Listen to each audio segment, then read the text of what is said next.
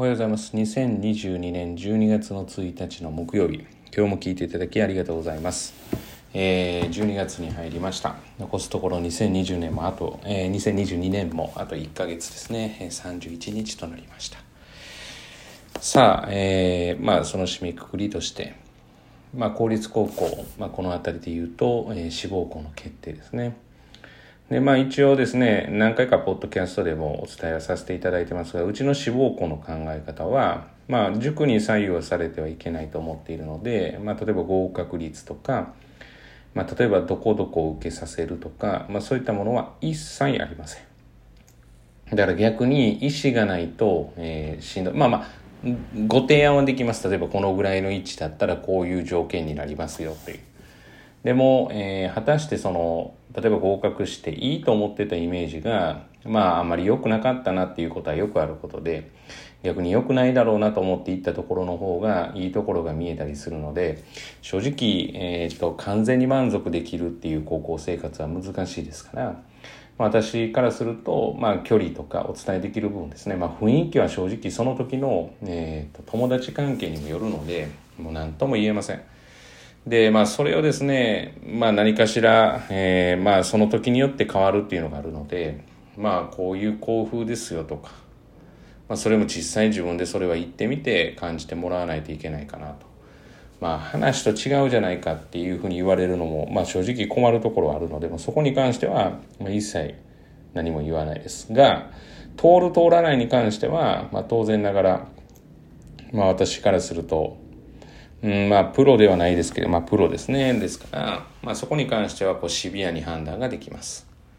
なので、えー、まあ、無理からこちらから受けさせたりとか、やめさせたりっていうことはないんですけれども、それに対しての、えー、総評は伝えることができるということですね。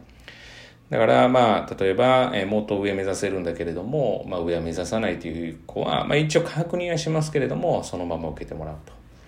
じゃあまあもう受けてもほとんど受からないだろうというふうに分かってるけれども、まあ受けるって言った場合は、まあ当然それは受けてもらうと。ただし、まあ落ちる可能性が高い。まああんまり言ってはいけないんですけれども、落ちる可能性が高いから、まあダメだったとしてもショックを受けないということが、ま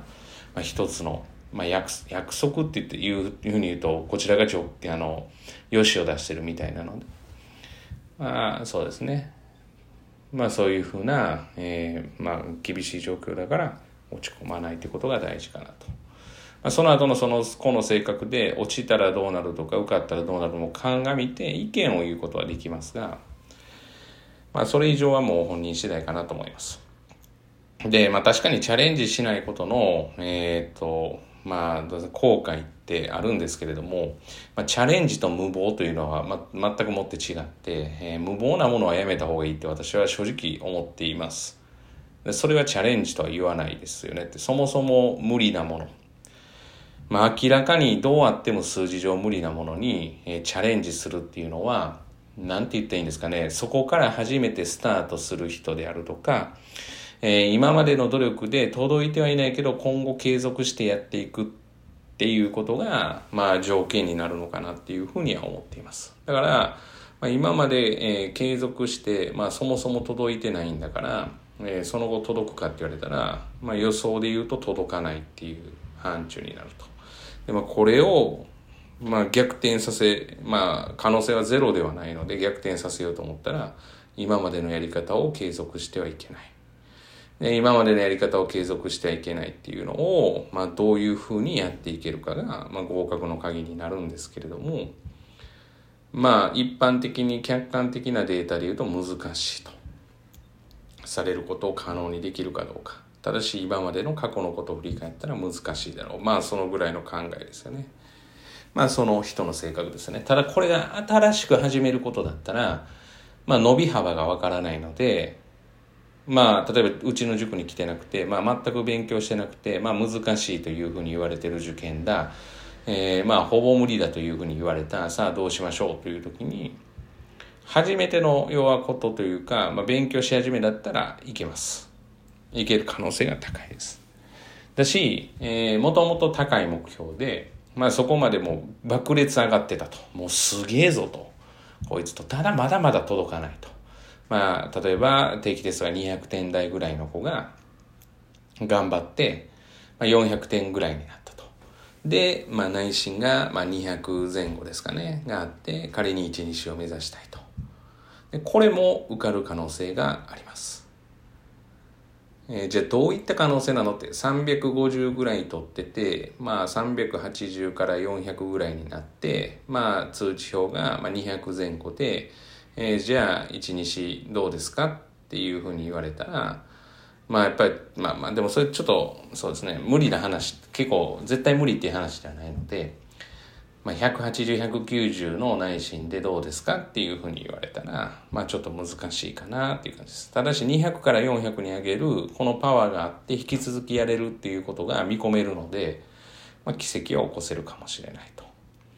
まあそんな感じですかね。だから、まあ、どこで勝負するかっていうことが大事なのでまあそうは言ってもですね、まあ、受けない後悔っていうのはやっぱあるので私はそれはあの無理だというふうに私自身が無理だというふうに判断しても本人がやりたいと言ったらそれは尊重したいなっていうふうに思っていますでもう受けると決めた限りはバックアップはするけれどもまあ正直その私の気持ちなので、まあそんな中やる気がま全く見えなかったら、まあ正直私の中で個人的には腹は立ちます。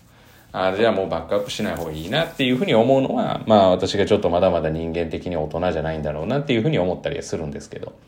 でもやっぱり一生懸命してたら応援はしたいなというふうに思っています。さあ皆さん、中学校3年生の皆さん、志望校は決まりでしょうか？まあ当然ながら内申点とかを、考えながら、まあ、どうしていくかを決めないといけないですけれども、